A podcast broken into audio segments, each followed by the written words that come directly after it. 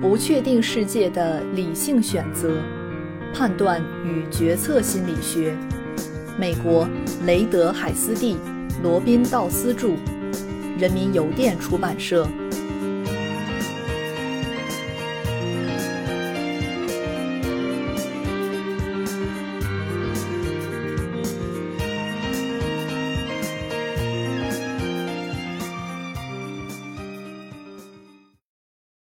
第五章：启发式判断。我们认为自己与猿类的区别在于我们拥有思考的能力，但是我们不曾记得这种能力只类似于一岁孩童的行走能力。我们的确在思考，但是却思考得如此糟糕，以至于我时常感觉，也许我们不去思考反而更好。伯兰特·罗素，1872至1970。二十世纪著名的英国哲学家、数学家、逻辑学家，当代西方影响最大的学者，曾获诺贝尔文学奖。第五章第一节：超越已有的信息。我们人类拥有一种无与伦比的能力，可以推断隐藏物体或尚未发生事件的特征。这种超越感官信息的能力是知觉过程的自然扩展。有几种几乎自动化的基本认知能力可以支撑我们的这种判断才能：判断客体或事物彼此间相似性，识别出经历过的情境或见过的人，提取以辨识客体或情境的额外信息，以及洞察事件之间因果联系。这些认知过程的发生几乎不需要意识努力，它们被牢牢地捆绑进我们的大脑。以至于在健康成年人的一生中都不会有太多的改变。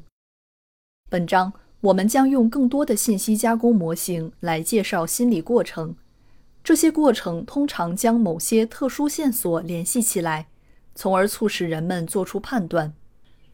依据 Amos Tversky 和 Daniel Kahneman 的见解，我们认为对潜在认知判断过程的一种较好解释是。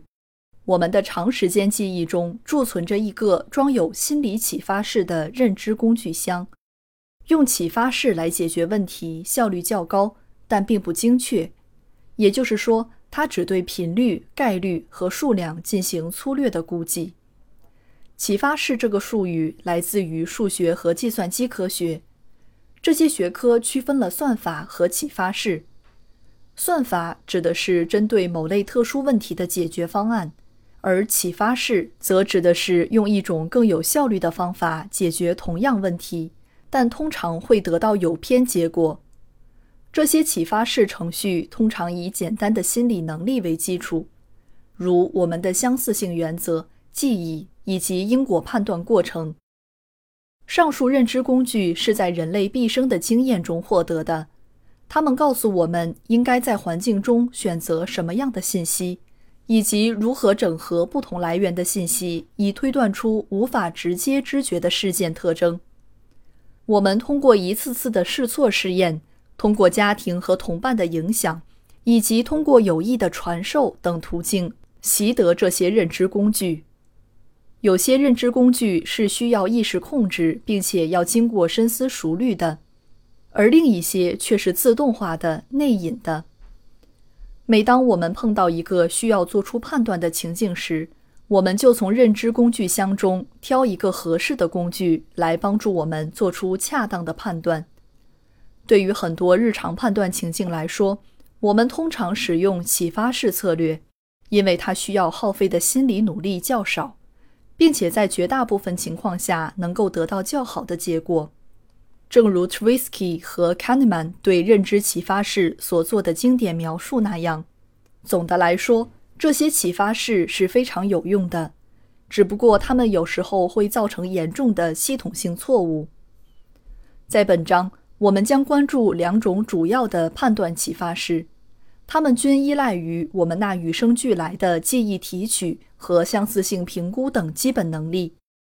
我们将列举一些实例。说明何时何地会用到这些判断启发式，同时指出这些判断将会带来何种系统性的评估偏差和预测偏差。从根本上而言，当要求我们对难以估计的频率、数量或概率进行判断时，我们会将原来的评估方法替换成一种更简单、更自动化的评估方法。